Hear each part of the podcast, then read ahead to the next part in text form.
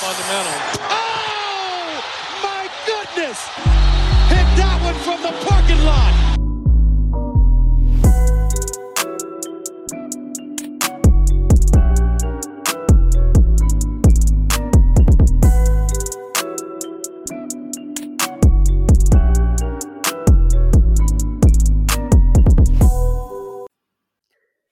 Yes, Leute, herzlich willkommen zurück bei Vom Parkplatz und frohen Oktober oder auch einen frohen Herbst sogar. Es äh, war kurz bisschen ruhig, aber das äh, muss man sich auch mal rausnehmen, weil zum Beispiel mein lieber, äh, der andere Host dieser Show, Lino, der war nämlich in Brasil, bisschen äh, die Copacabana unsicher machen und er ist heile zurückgekommen. Willkommen zurück, Lino.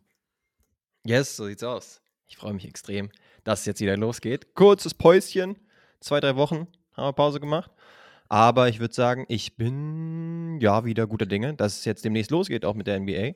Yes. Letzte Nacht ging es ja tatsächlich schon los. Mit den Mavs, mit den Timberwolves.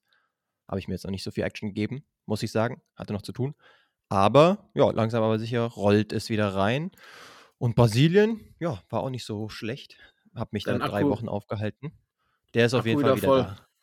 Geil. Definitiv, genau. Ja, wo, wo hast du dich überall rumgedreht? Primär in Rio habe ich gehört, weil du auch einen guten Freund besucht hast, oder? Genau, meinen ältesten Freund und auch einen meiner besten Kumpels habe ich da besucht, weil der letztens dorthin gezogen ist. Deinen Und längsten oder deinen anders. ältesten? Ah, ja- beides. Ach, krass. Ja. ja, also ist zwei Meter groß so etwa. Insofern, auch von der Ja. Körpergröße, ist er Ja. up there, würde ich sagen, buchstäblich. Aber nee, genau, äh, aufgehalten hat man sich primär dann in Rio Ja. und ein bisschen auch Umgebung. Aber selbst in Rio kann man die Zeit auch ganz gut rumschlagen, sage ich jetzt mal, mit Sightseeing, Zuckerhut, Christusstatue, Maracanã Stadium hat man dann auch mitgenommen.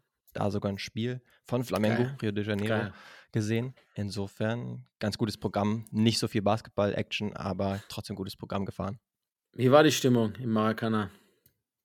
Die war tatsächlich ein bisschen gemischt, würde ich sagen, weil unmittelbar vor dem Spiel das Heimteam, nämlich Flamengo, nämlich den Coach entlassen hat. Achso, Und dementsprechend war dann am Anfang des Spiels gar nicht mal die Stimmung so toll von Flamengo. Also da hätte ich Mhm. fast schon ein bisschen mehr mir erhofft. Aber die Gästefans haben ordentlich äh, Druck gemacht, beziehungsweise Lärm. Aber dann irgendwann ist es 1-0, Anfang zweite Halbzeit gefallen durch einen Elfer. Und dann waren plötzlich die Leute aus dem Publikum auch da. Also Mhm. ein bisschen, ja, die mussten erstmal in Wallung kommen, glaube ich, weil sie vorher irgendwie noch enttäuscht waren von den Spielen und Ergebnissen davor. Aber trotzdem, alleine schon als Deutscher da mal zu sein, da wo dann die Deutschen zuletzt den Weltmeistertitel geholt haben 2014, Ja, ist ja schon irgendwie denkwürdig. Und wenn man auch Fußball-Sympathisant oder Fan ist oder Verfolger, dann ist ja Maracanã schon eine absolute Adresse, die man auch gerne mal abgefahren ja, haben möchte. Sehe ich, also da stimme ich hier voll und ganz zu. Das steht wahrscheinlich auf vieler, vieler Fußballfans Bucketliste. Bei mir Yes. auch. Äh, Ich habe es jetzt auch noch nicht hingeschafft, aber irgendwann würde ich mir auch ganz gern dort ein Spiel reinziehen. das Nee, gehört ja kann auch auch irgendwie schon dazu. Ist so ein altehrwürdiger Fußballtempel.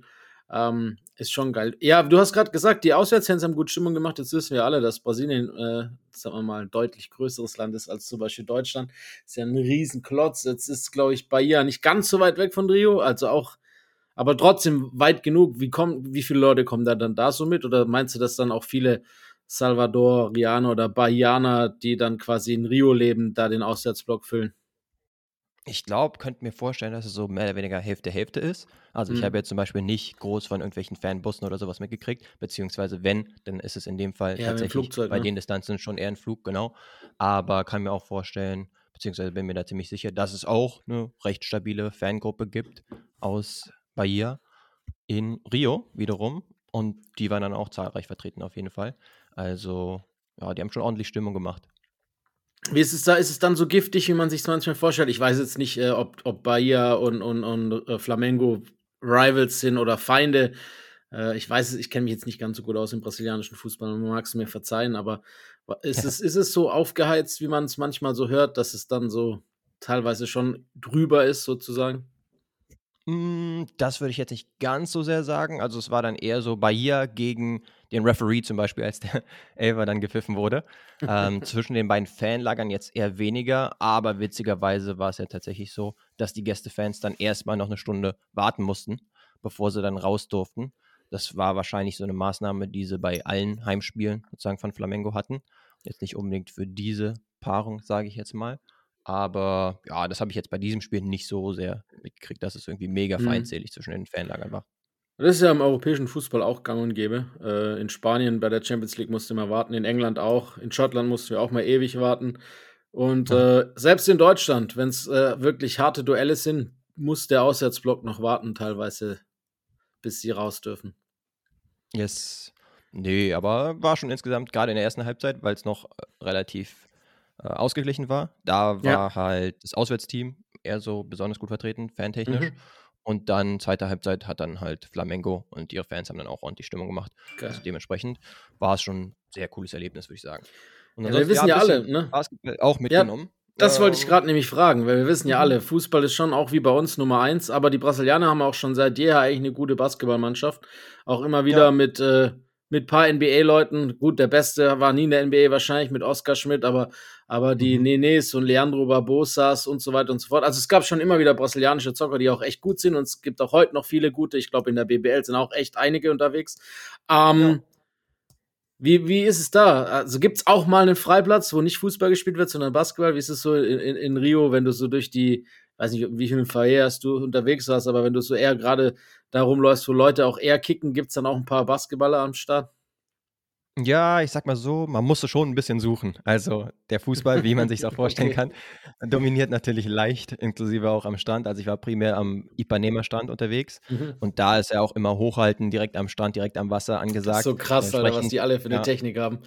Genau, dementsprechend Alle kann man aber. sich so ein bisschen zusammenreimen, wie da eine ganz passable Technik bei einigen Kickern äh, zustande kommt. Aber klar, wenn man danach sucht, sage ich jetzt mal, und mein Kumpel, bei dem ich da eingekehrt bin, der ist ja auch früherer Basketballer, auch wenn er das jetzt nicht mehr macht. Aber dann haben wir halt auch mal einen Court aufgesucht und da gab es dann auf jeden Fall auch ein paar Leute, die am Zocken waren. Dann habe ich noch einen zweiten Court in der Nähe vom Flamengo äh, Trainingsgelände sozusagen aufgesucht, mit dem Uber da mal hingefahren. Und da war auf jeden Fall die Competition ordentlich. Also da hat man dann ein gutes 3-3 gezockt, so ein Continuum, wo dann immer ein neues Team reinkam.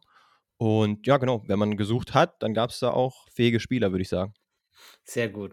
Al- Also Yes. quasi die Talentschmiede Rios befi- befindet sich nicht nur auf dem Fußballplatz. Nee, nicht nur. Man muss, wie gesagt, nur ein bisschen schauen, weil Fußball schon Ja, gut, komplett weißt du- dominiert. Und krass ist auch, dass halt Champions League läuft beispielsweise, ist ja dann immer mittags bei denen. Juckt keine Sau, sage ich jetzt mal. Mhm. Während ansonsten kannst du quasi jeden Tag kannst du äh, brasilianische Liga oder Pokal oder solche Sachen schauen. Und dann war zw- zwischendurch zum Beispiel auch, ich glaube, das war Copa das America Finale. ja auch. Genau. Das haben sie halt einmal und dann war das Finale des Pokals dort sozusagen auch Ja. zwischen, ich glaube, es war Flamengo und Sao Paulo. Und da gab es Hin- und Rückspiel und da waren halt wirklich alle tuned in. Also das war natürlich ein Ding, was niemand verpassen wollte. Da saßen wir dann in ihren Fernsehen. Genau. Ja, aber gut, man muss auch fairerweise sagen, jetzt gerade, ich meine, Brasilien liegt, es gibt natürlich mit Manaus und auch Brasilia schon auch Ausnahmen, aber die Haupt, großen Hauptstädte oder die größten Städte befinden sich schon alle an der Küste, so mehr oder weniger. Sao Paulo vielleicht nur mit ein paar Metern Abstand, aber es Mhm. ist nie weit zum Strand und ich meine, dann ist ja auch klar, ist Fußball halt auch im Vorteil, weil ich würde an so einem, wenn ich da leben würde, auch mehr am Strand äh, verbringen als sonst wo. Und mit dem Genau. Fußball kannst du halt überall umgehen. Basketball spielen ist halt manchmal ein bisschen schwierig, wenn der Untergrund Sand ist. Genau, ein bisschen tougher. Und da gab es auch Unterschiede, was jetzt die Chords angeht, sage ich jetzt mal. Einer war dann, was die Körbe selbst anging, zum Beispiel, nicht ganz so top. Der andere war dann irgendwie vom Belag her nicht so toll. Insofern, ja, noch ein bisschen nach. Ja gut, aber das kennen wir ja auch schon in nicht. Deutschland. Genau, können wir ein Lied von singen. Leider. Gut, ähm, Yes. dann beenden wir mal kurz diese Exkursion. Ich könnte auch die ganze Folge über Brasilien füllen, aber ich weiß nicht, ob das die, die Zuhörer unbedingt wollen würden. Wobei eigentlich ist es ja schon ganz geil. Ähm, aber es ist ja auch in Ein anderes den letzten zweieinhalb, drei Wochen einiges passiert in der NBA. Äh, die Steine sind wieder gerollt und Oh ja. haben so ein bisschen, ja, ich würde jetzt nicht sagen, das Machtgefälle verschoben, weil die Teams, die schon oben waren, noch stärker wurden, aber sie haben die Schere weiter Mhm. auseinandergehen lassen. Dann sagt man es doch einfach mal so, wenn wir schon in Brasilien sind. Ha, da ist die Schere groß zwischen Arm und Reich. In der NBA wird sie Mhm. halt zwischen Talent und nicht talentiert immer größer, wie mir scheint. Ähm, wie hast du vom, vom äh, Dame-Trade erfahren da unten? Puh, tatsächlich war es so. Das war eher so zum Ende meiner Reise. Also dann kam es ja auch Schlag auf Schlag mit Dame und äh, Drew, zu dem wir dann noch kommen werden. Aber ich war tatsächlich sportlich unterwegs. Ich war gerade am Laufen und mein mobiles Internet war abgelaufen, aber da haben sie es immer so, selbst wenn das abgelaufen ist, dann funktioniert WhatsApp zumindest immer noch. Und dann hat mich zumindest die Nachricht erreicht, Dame zu Milwaukee in einem Group Chat. Und ich dann so, ich habe jetzt gerade keinen Twitter oder Instagram, bitte versorg mich doch mit den gesamten Nachrichten, also wer auch im Gegenzug woanders hingegangen ist. Ähm, und dann war ich da am Laufen und habe sozusagen die Details abgewartet. Aber ja, ich war maximal überrascht, weil Milwaukee hatte man irgendwie gar nicht auf der Bingo-Liste gehabt. Die Heat, ja, über die werden wir vielleicht sowieso noch ein bisschen sprechen müssen. Also Heat-Fan möchte man derzeit vielleicht nicht zwangsläufig sein. Ähm, allerdings, ja, hatte man am ehesten natürlich mit denen gerechnet. Und jetzt sind sie leer ausgegangen und Dame to Milwaukee. Meine erste Reaktion war einfach, ja, endlich. Endlich Dame mal bei einem Contender. So, jetzt hat Achso, ja, ich vergesse, Ausreden du bist ja auch so ein kleiner Fan, so, so ein Dame-Stan, ja. So sieht's aus. Dementsprechend, ja, war das so meine erste Reaktion und ansonsten einfach so ein bisschen, ja, Ungläubigkeit. Wie sah es bei mhm. dir aus? Meine erste Reaktion war, ach, endlich vorbei, Alter, kein, mir scheißegal wohin. ähm, meine zweite Reaktion war, ah, fuck, leider vielleicht sogar der bestmögliche Fit, weil ich ihm ja natürlich dann nicht den, nicht den Titel gönne. Deshalb habe ich gedacht, und dann meine dritte war allerdings, muss ich fair sagen, oh, ich habe schon Bock drauf. Weil yes. äh, es wäre gelogen zu sagen, ich hätte nicht unbedingt ein bisschen Bock drauf, mir das anzugucken. Muss man leider auch sagen. Also Janis und, und äh, Lillard allein schon so, was dann an Spacing, an Pick and Rolls möglich ist. Ich habe es auch schon gesagt, Lillard ist halt einer der schlechtesten Verteidiger der, der Liga, aber Janis und Brook Lopez, die kriegen das halt kaschiert. Also der hat die zwei besten Spieler, die das halt auffangen können. Und der Fit ist phänomenal. Ähm, dass es möglich Für die Zuhörer würde ich vielleicht noch mal kurz die Full Trade Details ja, mach mal, mach mal. Trade schon, mal schon wieder ein bisschen genau. her auch.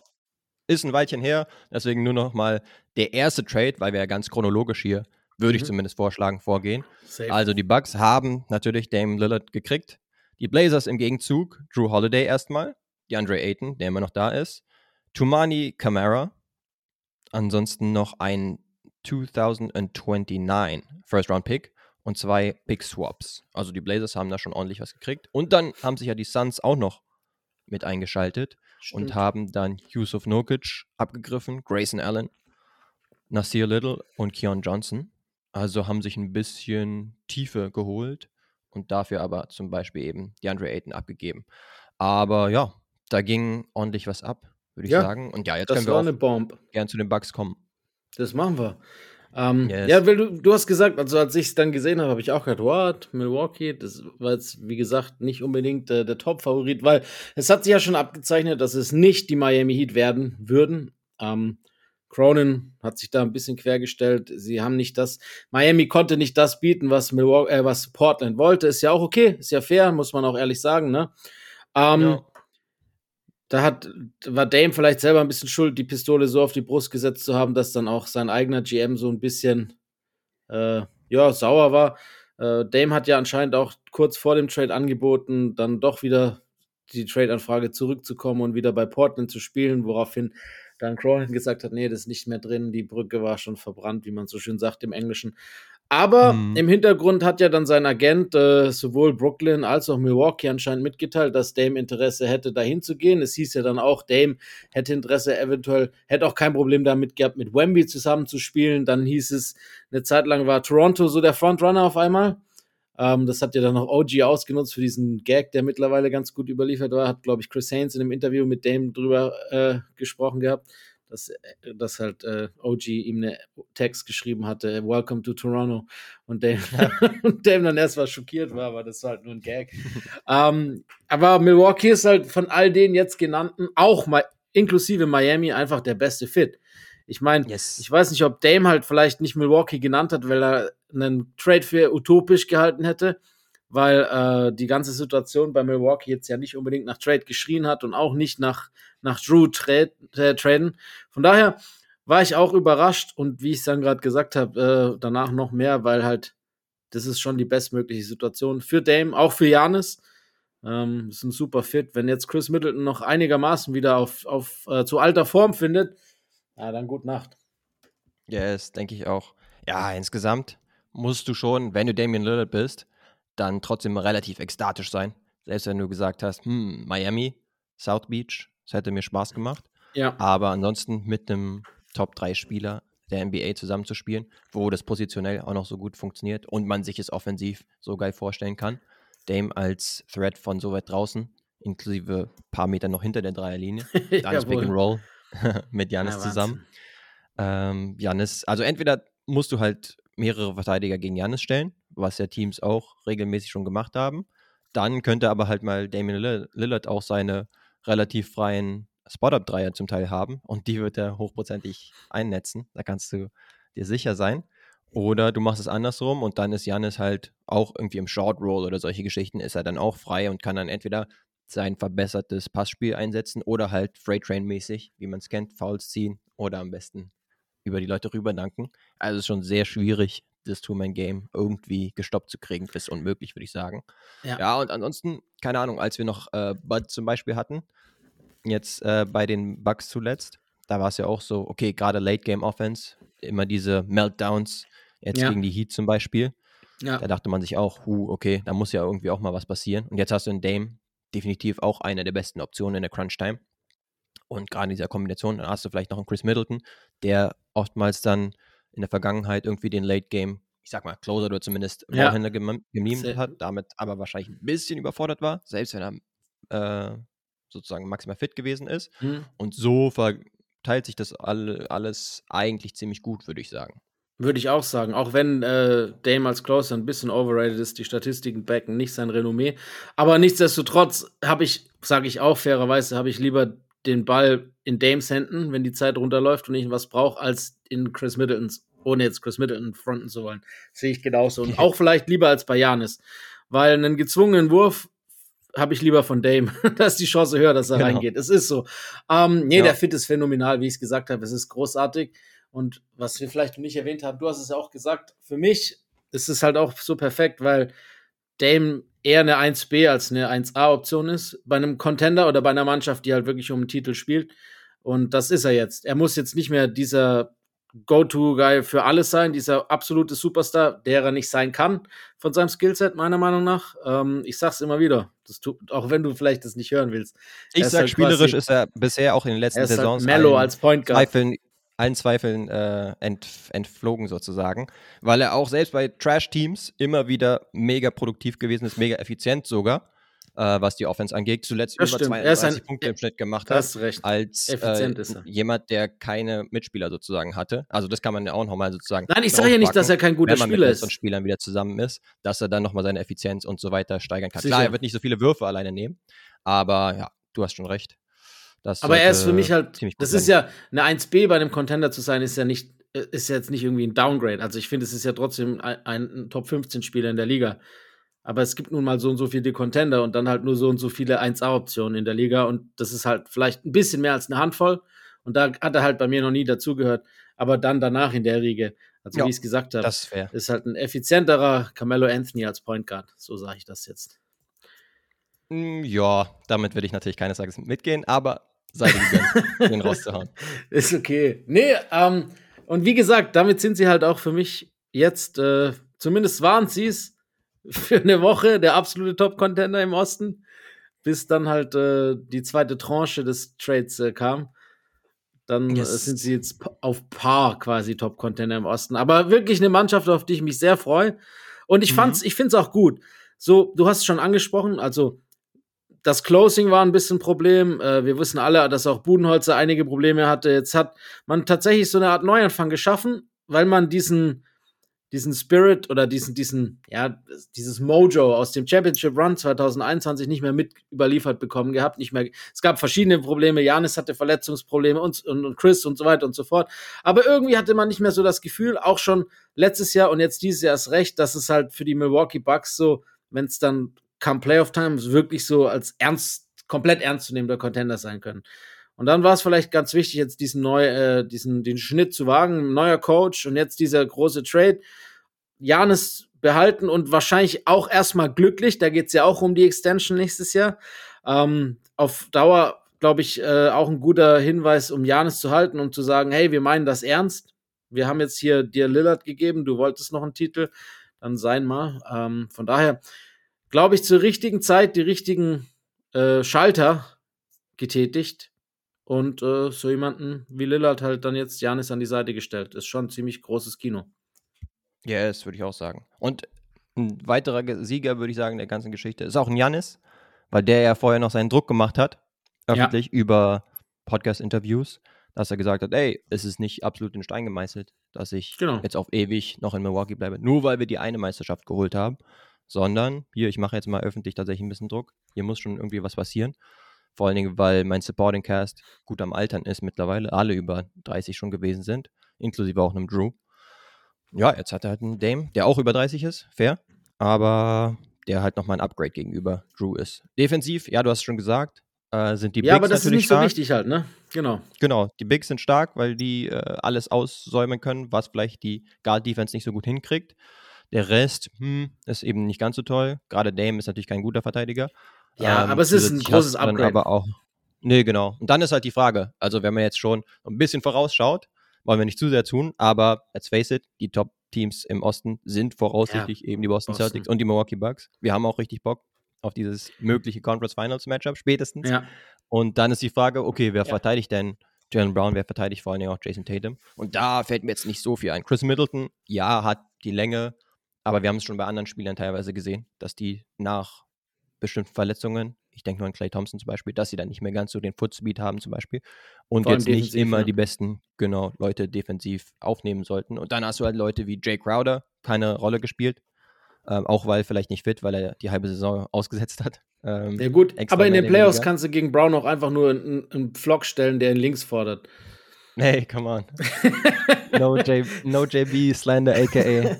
Er ist immerhin der bestverdienste Spieler der NBA. Come das on. stimmt, aber das ist der, der, die, die bestverdienste rechte Hand der Welt. ja, da könnten halt noch Leute reinkommen wie Connaughton oder wie Bochamp vielleicht, der bisher keine Rolle gespielt hat. Und also, es ist ja auch noch nicht noch ein bisschen was aller Ende, ne? Nee, also genau. Also die, aber Stand jetzt, Perimeter Defense insgesamt schon definitiv eine Schwachstelle, aber du hast, du hast recht, ist noch lange hin bis zu den Playoffs. Und bis Lillard, zu Lillard hat übrigens vielleicht. gesagt, gestern wurde er gefragt, wer ihn so bislang im Trainingscamp von den Bucks am meisten überrascht hat, positiver Natur. Und dann hat er gesagt, Marjon Beauchamp. Also mal hey. gucken, ob da vielleicht eine, ein Push kommt in dieser Saison. Aber du hast recht. Aber nichtsdestotrotz, was ich nochmal sagen wollte, weil ich bin ja auch einer, der manchmal Lillard so ein bisschen flamed, vielleicht auch manchmal zu Unrecht das möchte ich auch nochmal sagen. Ich bin ein riesiger Drew Holiday-Fan, aber was hier so einige vom Stapel gelassen haben, dass, dass, dass die Bugs schlechter geworden sind, dass Drew der bessere Fit ist, das ist kompletter Quatsch. Also, das ist ein Major Upgrade bei aller Liebe zu Drew Holiday. Das ist vom Fit, von allem einfach genau das Richtige gewesen und das ist Unfug zu sagen, dass die, die, die Bugs jetzt nicht deutlich besser geworden sind durch diesen Trade, weil es ist nämlich so. Da muss man auch mal, äh, ja, da gibt's ja wieder diese ganzen Experten, die dann irgendwie so Müll labern. Drew war die letzten zwei Jahre in den Playoffs so unfassbar ineffizient. Der war echt wirklich teilweise nur ein Schatten seiner selbst und mit Defense kriegst du halt so eine Offense auch nicht reguliert. Ähm, Gute Offense schlägt immer gute Defense, das wissen wir. Das ist in der NBA nicht erst seit gestern so und deshalb ist dieses, äh, dieser Trade für die Bucks ein riesiges Upgrade. So und damit äh, mehr werde ich jetzt Dame nicht in Schutz nehmen. ja. Ich hätte jetzt noch einen Take parat, äh, von wegen, ja, weil du meintest Carmelo Anthony.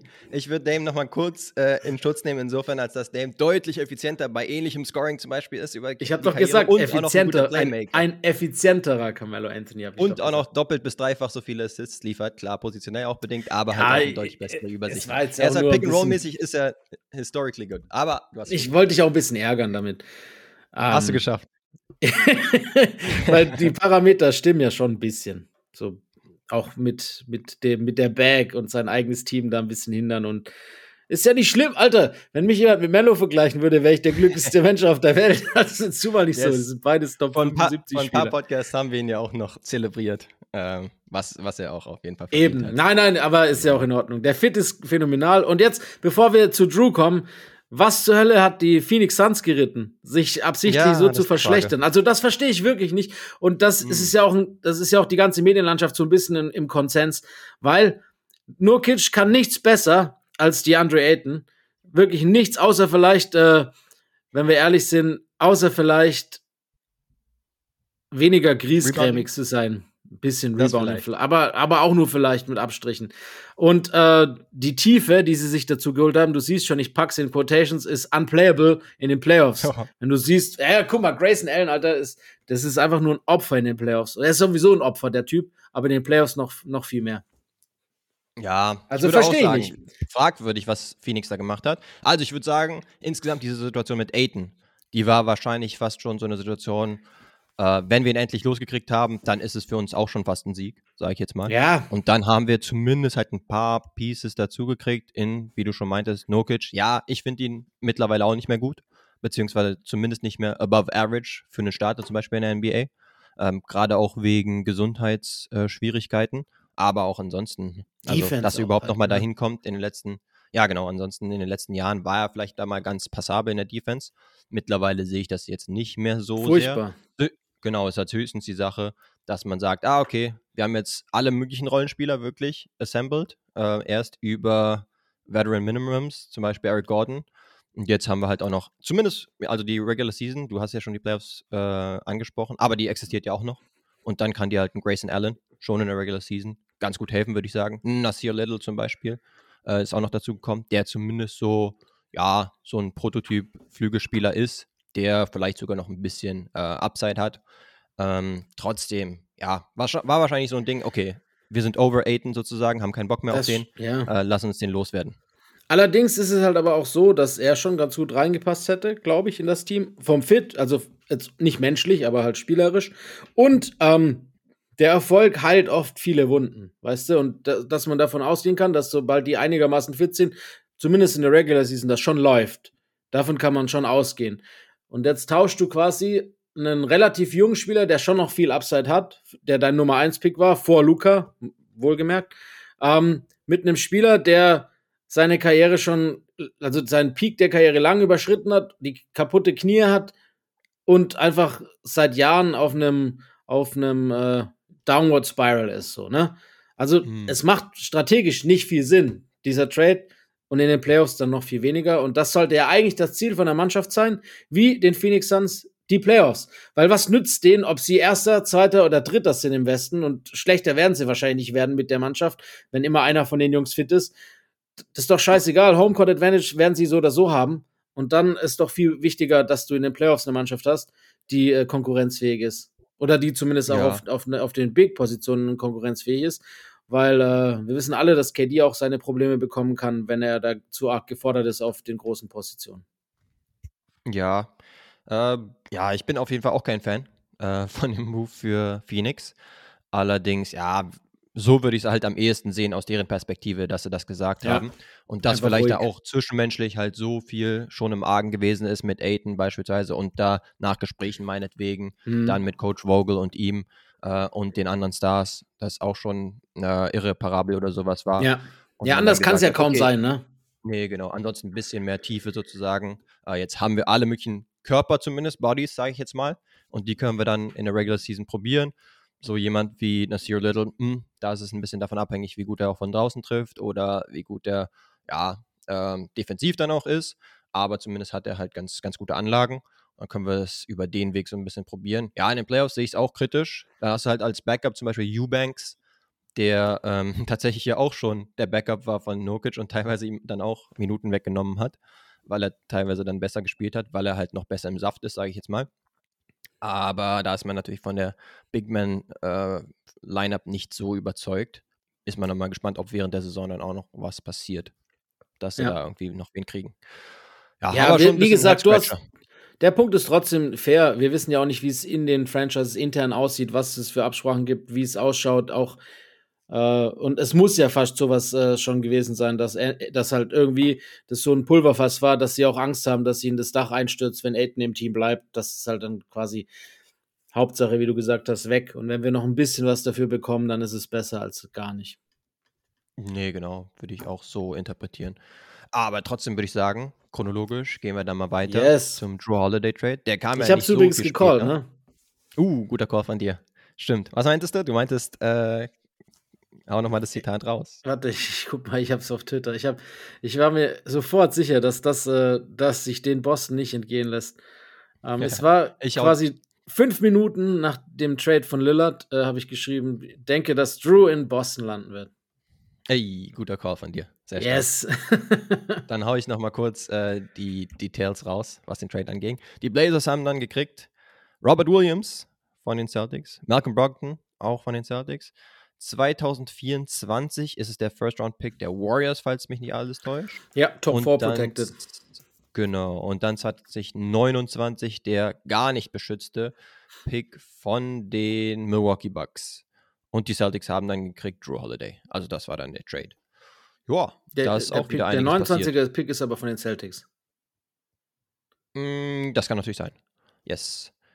Ich weiß auf jeden Fall, dass er eben weit in der Zukunft war und dann weiß ja. ich nicht mehr ganz. Müsste ich nochmal kurz nachschauen. Ist Allerdings, ja. Drew Holiday Jedenfalls auf jeden Fall ein 29er Pick. Yes, so sieht's aus.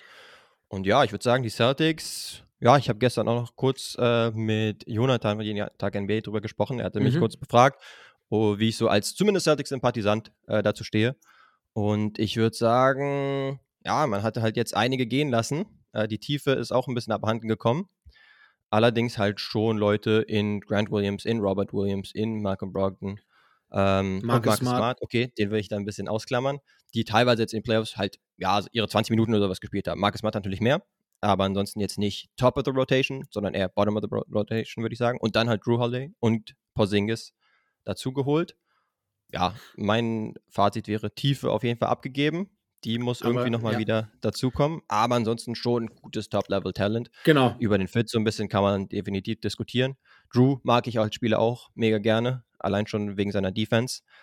Und äh, Porzingis, ja, hat letzte Saison auf jeden Fall gut gespielt. Mal sehen, ob das bestätigen kann. Aber genau, das wäre so mein erster Take dazu. Ja, da bin ich komplett bei dir. An Tiefe haben sie verloren. Also sind ein bisschen dünner geworden, der Kader. Ähm, allerdings haben sie jetzt halt die beste Sex der ganzen Liga, sind wir ehrlich wenn man ja. Derek White noch als Sixth Man mit reinzieht, haben, sind sie das beste Team.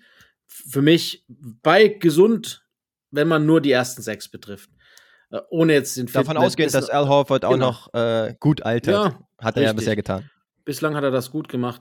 Das ist halt so die Frage, was, wenn man überlegt, was man jetzt in diesem, wir müssen jetzt ja nur diesen Trade, das, diese ganze Grant Williams, Marcus Smart Sache, das hat ja mit diesem Trade nichts zu tun. Wenn wir jetzt nur auf diesen Trade gucken und an Spielermaterial, was halt wichtig verloren ging, ist Brockton und äh, Robert Williams.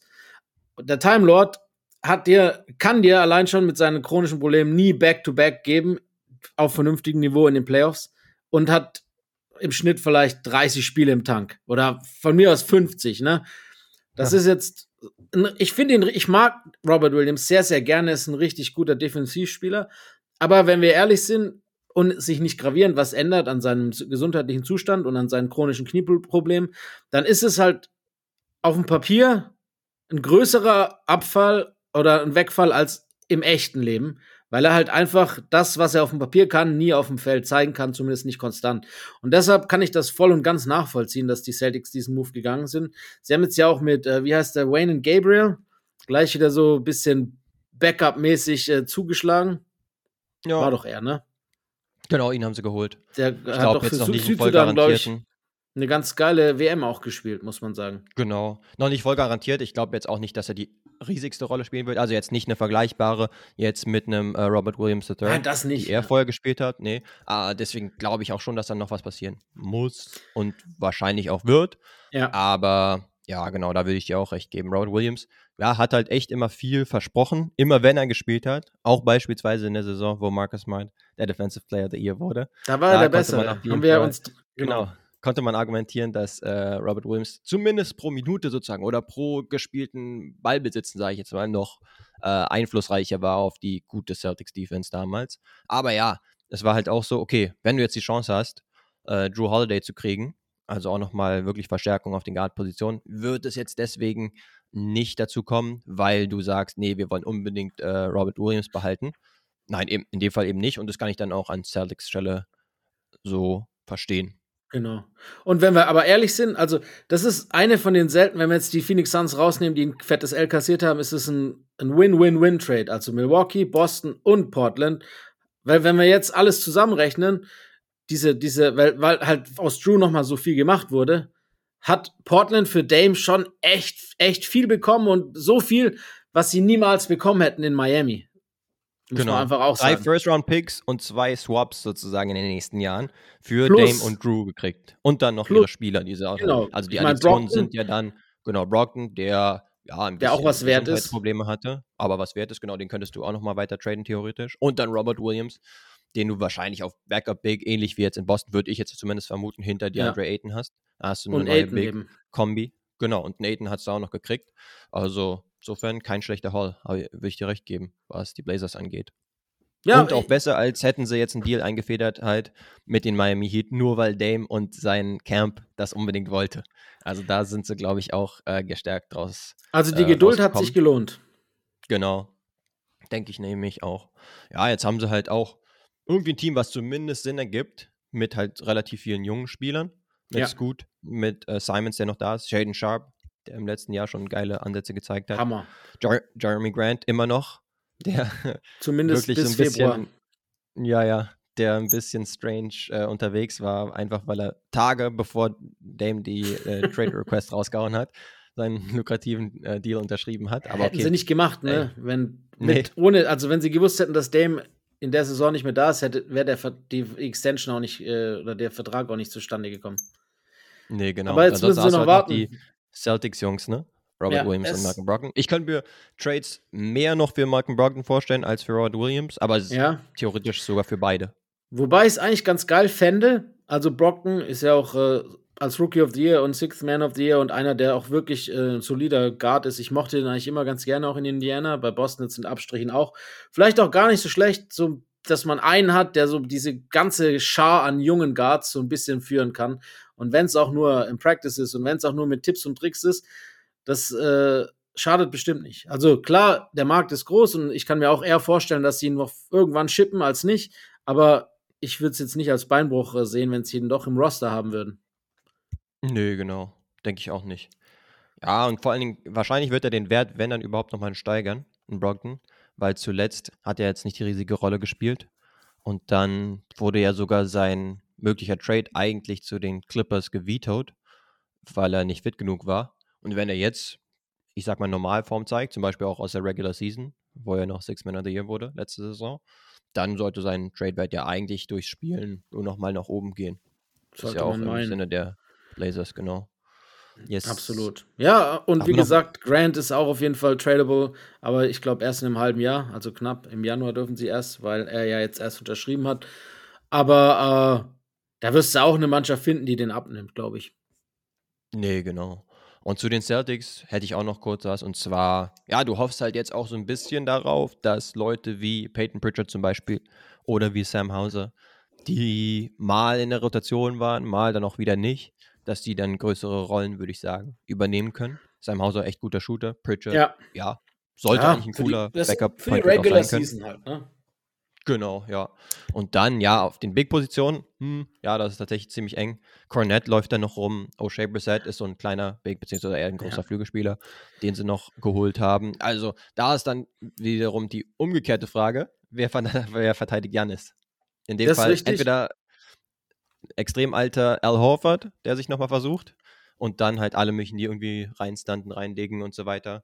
So kann man es versuchen. Aber ja, das kann ja auch schon ein bisschen schwierig sein, wenn du Ja, zu viel Hilfe Bisschen Horford, zeigen bisschen muss. Porzingis, bisschen Tatum. Ja, Wird- Porzingis on an Island würde ich nicht haben wollen. Ja, ich auch nicht. Alter, Aber aber, ja, gegen Janis will ich hin. fast gar keinen haben. Ne? Das ist halt auch so einfach. Das ist so diese Janis und diese LeBrons, zumindest LeBron, wie wir ihn jetzt noch kennen, die kannst du halt einfach nicht verteidigen. Nee, genau. Und Vor allem nicht, wenn Lillard noch mit dem Team ist. Ja, also das wird schon Insgesamt- spannend. ja. Ist vielleicht noch die Frage, musste halt nach dem Ausscheiden jetzt in den Conference Finals, musste jetzt so viel Shake-Up sein. Also, ich habe es gestern auch schon gesagt, weiß ich, kann man sich darüber streiten, ob das überhaupt sein musste oder ob man hätte sagen können, ey, let's run it back. Warum muss man groß was ändern? Wir sind ein Team, was eigentlich jedes Jahr in den Conference Finals mindestens ist, auch schon mal in den Mhm. äh, Finals war, einen recht jungen Core zusammen hat, mit den Jays beispielsweise, Marcus Smart zum Beispiel auch noch. Oder hat man, oder war man konsequent, indem man gesagt hat, okay, wir lagen zum Beispiel 0-3 gegen die Heat hinten. Das war ja schon relativ peinlich. Dann sind wir nochmal zurückgekommen, aber Ja. sind trotzdem ausgeschieden und deswegen konnte man es jetzt nicht so beibehalten und musste was machen. Das Ja, Ich glaube, äh, die Antwort kriegen wir erst nächstes Jahr. ähm, wenn wir ehrlich sind. Ich meine, manchmal ist es ja auch so ein psychologisches Ding. Vielleicht ist halt dann auch ein, Neuan ein Neuanfang, zumindest in gewisser Weise nicht schlecht, weil äh, es war schon auch ein bisschen, liest schon einiges zu wünschen übrig, was da passiert ist. Sowohl bei Milwaukee als auch bei Boston in den letzten Playoffs. Ähm, ich wollte noch kurz zwei Namen in den Raum werfen, von denen wir oft schon gesprochen haben und äh, die, wenn sie vielleicht äh, besser vermarktet werden, und auch besser äh, im Team immer gespielt hätten, noch in der Liga wären. Was ist mit jemandem wie Dwight Howard oder DeMarcus Cousins? Ich meine, die Boston Celtics brauchen auf jeden Fall noch was auf den Big-Positionen ähm, und das wären zwei sehr erfahrene Veteranen, die, äh, die man da nicht ins kalte Wasser schmeißen müsste. Pack mich in eine Zeitmaschine fürs Jahr 2014 und ich bin sowas von all in. Ja, gut, Nein, ich sag, ich sag, ja, Dwight hält sich eigentlich körperlich immer noch ziemlich gut. Ähm, wenn, dann würde ich ihn eher sehen, weil er eine klare Rolle halt auch hat und defensiv, und defensiv. möglichst versucht, äh, mobil zu sein. Oder ja, so mobil ist er nicht mehr, aber zumindest irgendwie noch ein Hindernis darstellt. Und Marcus Cousins hm, habe ich jetzt tatsächlich, wo spielt er jetzt nochmal? Ist es Puerto Rico? Ich glaube, er hat in Puerto Rico gespielt, da bei, bei Jason, äh, nee, wie heißt der? JJ äh, Barreas Team, oder? Naja, ah das kann sein. Da habe ich ihn so tatsächlich was nicht ganz so sehr überverfolgt. Äh, verfolgt, ich auch nicht. Muss ich, muss ich sagen. Aber ja, ich weiß nicht, ob es jetzt unbedingt äh, so einen Spielertypen wie ihn jetzt nochmal braucht. Aber ansonsten, ja, kann man halt nochmal gucken, was in der Liga auch noch so geht. Sie sollen so einen Daniel ja Theiss zurückholen. Ist. Yes, im Zweifelsfall ist es der wahrscheinlich, ist es eh die Lösung. Und äh, Stevens ne? hat den eh schon in der Pipeline. Das kann schon sein, ne? Und den kriegst du wahrscheinlich auch recht günstig. Weil ich glaube nicht, dass äh, Indiana unbedingt so die größten Stücke auf ihn hält. Nee, genau. Also er verdient tatsächlich ja gar nicht mehr so wenig. Habe ich halt Stimmt. auch äh, gesehen. 10 weil Millionen, er damals bei Houston genau einen guten Deal unterschrieben hat. Deswegen Drei Jahre 30 hat er gehabt, ne? Genau, wäre gar nicht so easy. Aber ja, er wäre halt so jemand so von der Range her, der. Ja, und ein Weltmeister wird jedem zu Gesicht stehen. Yes. Kann er dann den anderen, kann er, ja, okay. Weiß ich, aus dem Team kann er jetzt das niemanden unter die Nase reiben. Nee. Aber ähm, ein bisschen Trash-Talken, auch denen, die schon USA Basketball gespielt haben, kann er vielleicht. Das stimmt wohl. Das sind ja auch der ein oder andere. Tatum Brown, Holiday. ja. Ähm, ja, geil. Also, du hast gesagt, du möchtest vielleicht noch ganz kurz über den großen Verlierer des Trades äh, reden, die Miami Heat. Die ja. haben kräftig, äh, also nicht das erste Jahr, sondern jetzt schon das dritte Jahr in Folge, wo sie ihre Neuzugänge nicht mehr bekommen. Äh, wird Pat Riley alt? Geht das Mojo flöten? Weil keine, kein State Income Tax. Miami, South Beach, also eigentlich musst du keine Werbung machen und dann hast du auch noch die Möglichkeit mit, mit Bam Adebayo und Jimmy Butler zu spielen, was jetzt ja auch nicht die allerschlechteste Grundvoraussetzung ist. Wird ja. Pat Riley senil? Klappt das nicht mehr? Sollte er vielleicht sagen, nee, äh, ich mach's wie der, wie der Gatekeeper und gebe jetzt mal so langsam den Löffel ab. Oder nicht den Löffel, das wäre zu viel. Ich möchte ihn jetzt nicht ins Grabe schreiben, aber äh, zumindest die Position. Ja, das ist so ein bisschen die Frage. Beziehungsweise ich würde halt so sehen, okay, wie realistisch war es halt? Ja, vielleicht ja. war das Tischtuch dann auch ein bisschen zerschnitten zwischen den Blazers und den Heat. Vor allen Dingen, weil Dame halt gesagt hat, ey, die Heat oder sonst gar nichts ursprünglich. Aber die Heat halt jetzt primär als Trade Asset einen Tyler Hero hatten, für, für den jetzt die Blazers per se keine Verwendung hatten und wo sie jetzt kein geiles drittes Team gefunden haben.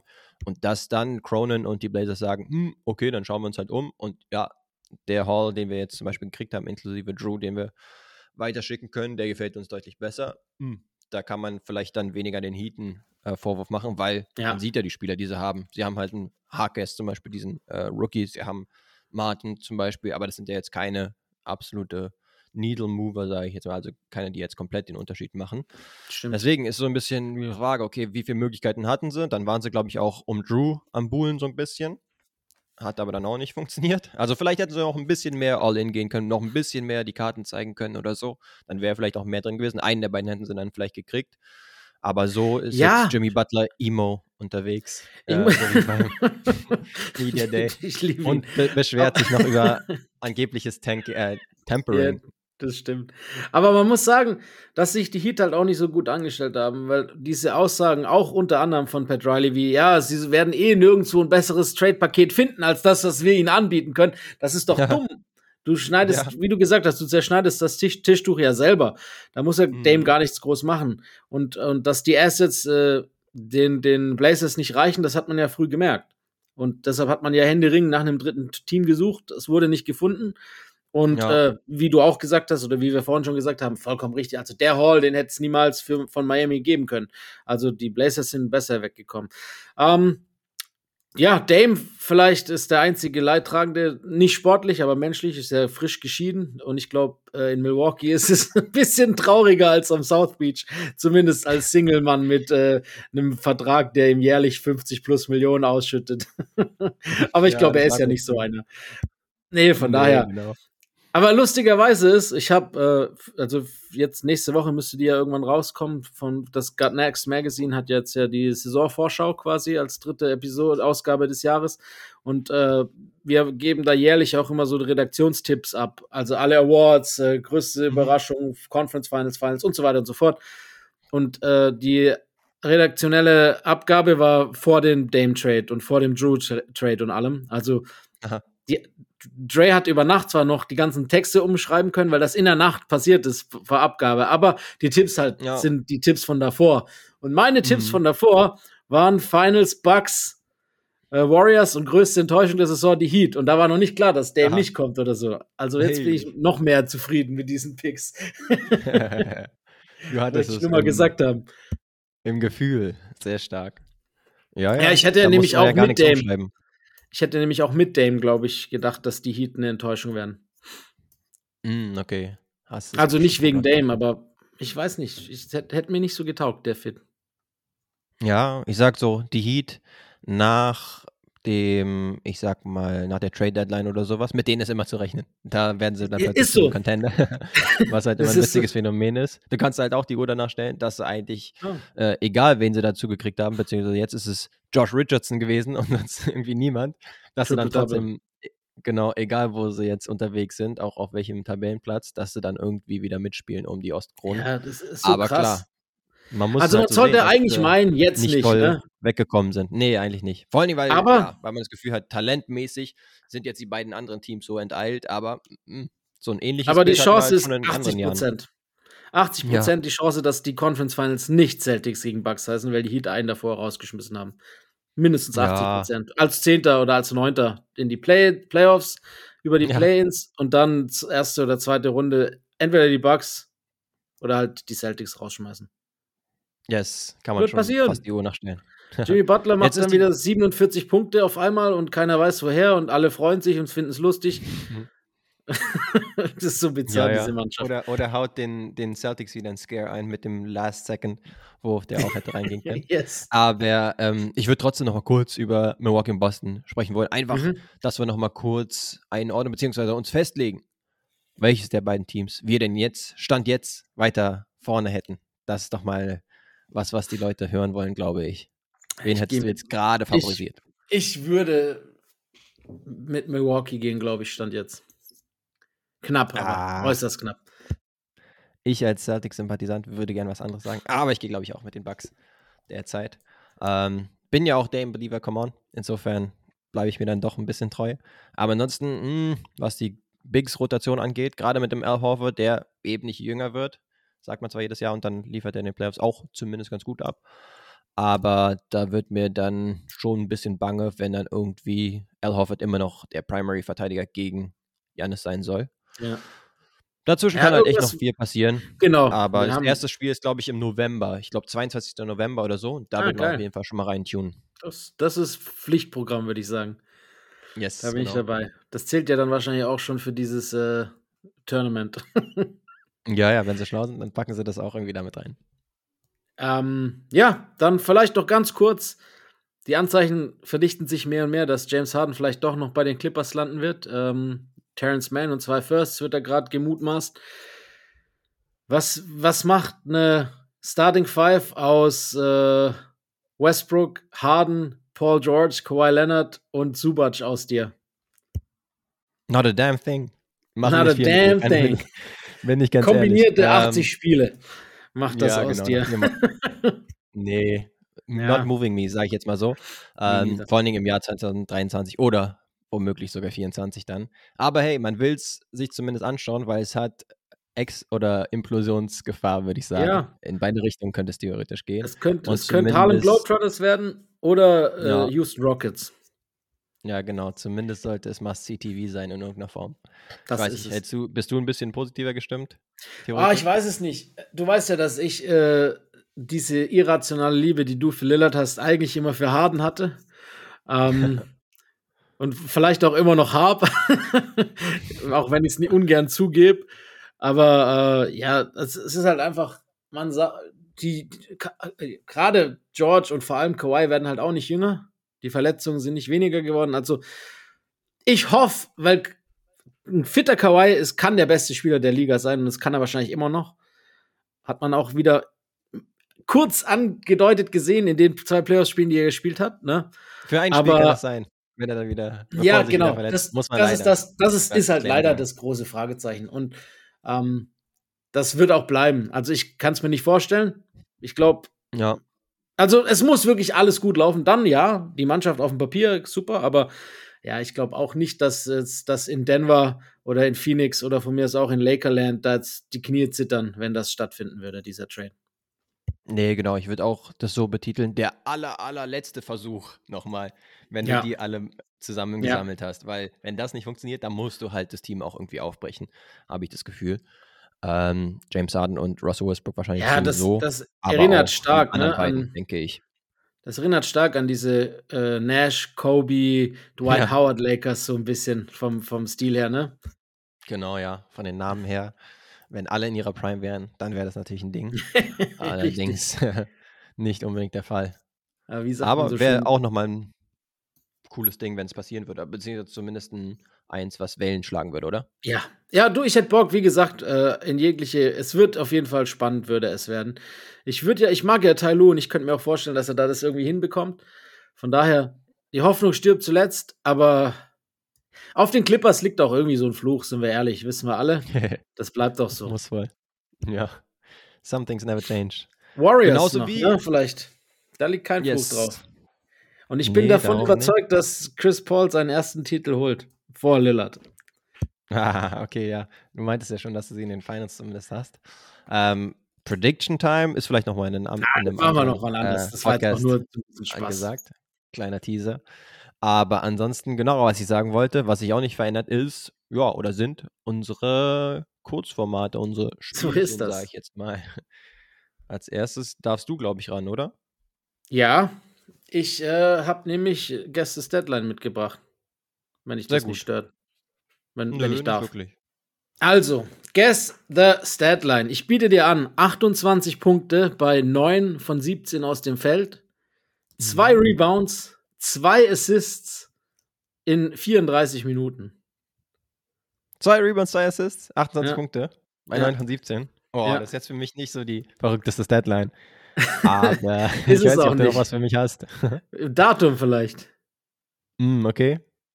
Der 10. September 2023. Oh, shit. 28 Punkte, hold on. 10. September. Es muss bei der WM gewesen sein. Andi Obst hatte der acht- 28 Punkte?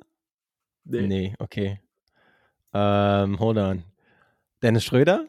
Hatte der 28 Das war das? WM-Finale von Dennis Schröder. Oh ja. Einfach haben nur, um alle Leute nochmal daran zu erinnern, wer eigentlich Weltmeister ist. Yeah. Jetzt ist, ich habe gedacht, es ist lang genug her, dass du die Stat nicht mehr genau weißt, um Dennis gleich mal hier reinzuwerfen. Sehr gut. Fand- Ja, das warum muss auch nochmal sein. Ab und zu so ein Reminder. Tut Dass wir Weltmeister sind, ne? Das gut. ist nicht schlecht als, als Reminder auch, finde ich. Nee, absolut. Müssen wir immer Weil mal wenn wieder, glaube ich, auch diese ja. Saison Wenn reinsprinkeln. man so fragt, wer Weltmeister ist und die Leute sagen, ah, bestimmt USA. Try again. Alles klar, das Nee, lässt genau. uns noch, äh, wer bin ich, würde ich sagen. Yes, und da hätte ich was für dich da. You ready? Ich bin bereit. Fakt Nummer eins. Ich bin 14 Jahre in der NBA unterwegs gewesen. Und zwar in diesem Jahrtausend. Okay, gewesen ist schon mal gut, äh, das heißt nicht mehr jetzt. Yes. Ähm, zweitens. Ich bin ein defensiv starker Big Man. Oh. Okay. Nehme ich mal noch mit auf. Ich nehme noch Yes. einen weiteren Tipp. Der nächste könnte schon relativ hilfreich sein. Und zwar, ich bin in einem Land geboren, habe aber für eine andere Nationalmannschaft gespielt.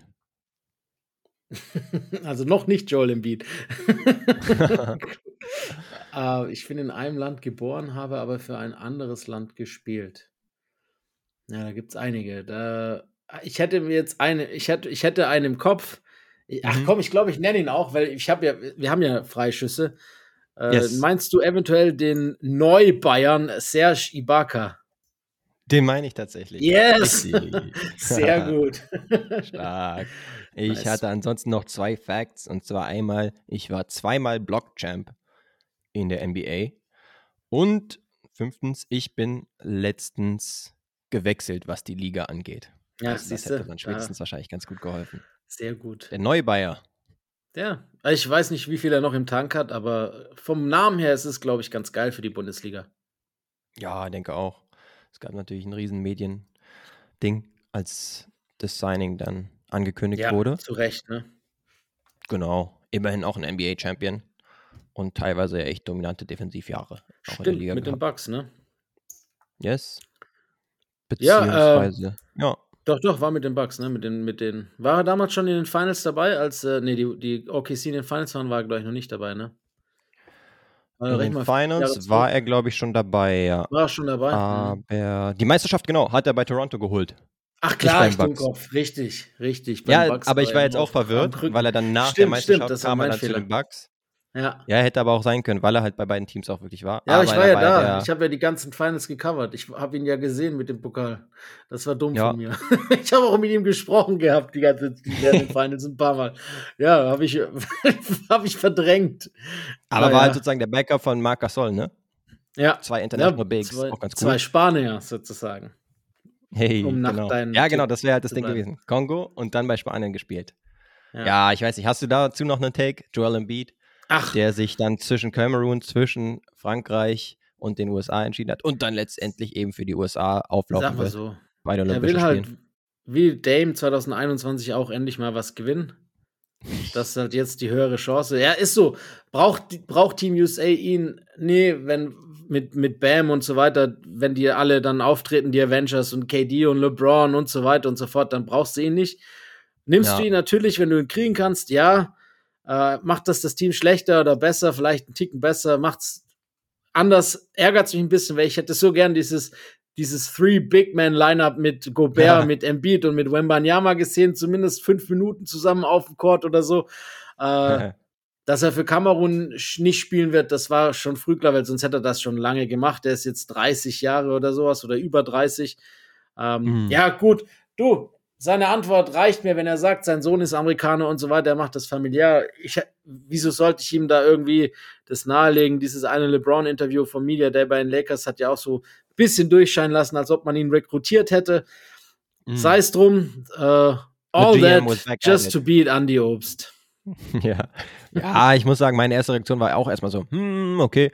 Vor allen Dingen habe ich dann noch mal ein bisschen recherchiert. Also mit 16 ist er von Kamerun aus dann in die USA gegangen und jetzt ist er 29, 30 oder sowas. Ich glaube, er ist Ja, auf schon die 94 Hälfte seines. Lebens, ne? Genau, dementsprechend ist es jetzt auch nicht von der Hand zu weisen, dass er halt auch viel seines Lebens da verbracht hat. Frankreich hat mich dann auch interessiert. Da habe ich dann mit einem Kollegen gesprochen und der meinte, dass ein großer Teil seiner Familie eben in Frankreich zum Beispiel sitzt. Klar, irgendwie romantischer, sage ich jetzt mal, wäre es gewesen, hätte er jetzt sich für den Kamerun entschieden und hätte jetzt à la Carl Anthony Towns jetzt bei der WM, hätte er es dann versucht, Ja. den Kamerun irgendwie noch zum olympischen Turnier zu schaffen. Und da habe ich zum Beispiel auch einen Bekannten, der äh, Profi-Basketballer ist, der da auf jeden Fall eine bisschen extremere Meinung hatte und meinte, ey, du hast erst schon sozusagen die kamerunischen Wurzeln, hast du da auch schon verschmäht, indem du gesagt hast, okay, Frankreich wäre sozusagen die Nation, mit der ich am Sprechen bin. Dann kamen noch die USA dazu und jetzt hast du den kompletten Sellout-Move gemacht, in Anführungsstrichen. So weit würde ich halt nicht gehen. Ne, zum, Von den einen äh, besetzt, von den anderen versklavt. Sozusagen. Ja, und dann. Genau. Ja, nee, wenn du dann wirklich für den Kamerun spielst Ja. und dich dafür identifizierst, ist es schon schwierig nachzuvollziehen. Kann ich auch vollstehen. Also für kamerunische Basketballfans auch, absolut. Weil dann hast du halt mal so ein Jahrhundertspieler aus Ländern, wo normalerweise nicht die Basketball-Talente herkommen und ein MVP, ne? Und dann entscheidet Ja. er sich nicht für dein Land zu spielen, ist schon traurig. Das ist wie wenn Dirk für USA gespielt hätte, dann wäre es in Deutschland bestimmt auch einige auf den Schlips gefühlt auf den Schlips Richtig. getreten gefühlt haben, sozusagen. Kann ich nachvollziehen. Ja. Ähm, Embiid, aber wie wir es gesagt haben, auch, du hast schon gesagt, er ist schon einfach lange jetzt drüben. Sein Leben, Lebensmittelpunkt ist schon seit dem College da drüben. Er ist jetzt einfach ein erwachsener Familienvater. Ist, ja. glaube ich, nicht unsere Entscheidung, das zu entscheiden, ob das richtig oder falsch ist. Zumal wir weder äh, Kameruner noch Amerikaner noch Franzose noch Joel Embiid sind. nee, genau. Dementsprechend, ja, hat mich dann jetzt nicht so krass bewegt, sage ich jetzt mal, aber zumindest hat es mich dann dazu veranlasst, nochmal kurz zu recherchieren und so weiter. Ja. Und äh, ja, jetzt würde ich auch sagen, vertretbar. Auch wenn ich es jetzt cooler gefunden hätte, hätte er tatsächlich es versucht mit dem Kamerun. So, ja, so viel dazu würde ich sagen. Gut, dann machen wir das. Und äh, nächste Woche sind wir dann wieder für euch da, würde ich sagen. Oh ja, yeah. slowly ramping up in Richtung NBA-Saison. So es gibt jetzt schon die ersten Vorbereitungsspiele. Wir haben Bock drauf. Ey, lasst gerne nochmal Liebe da in Form von einer positiven Bewertung oder eines Kommentars. Apple Podcast, Spotify. Ich denke, mittlerweile kennt ihr den Drill, aber kann man trotzdem nicht oft genug sagen, beziehungsweise macht man dann in jeder äh, Folge nochmal. Und damit würde ich sagen, nächste Woche hören wir uns hoffentlich wieder. Haut Auf jeden Fall. Fundamental. Oh, my goodness! Hit that one from the parking lot!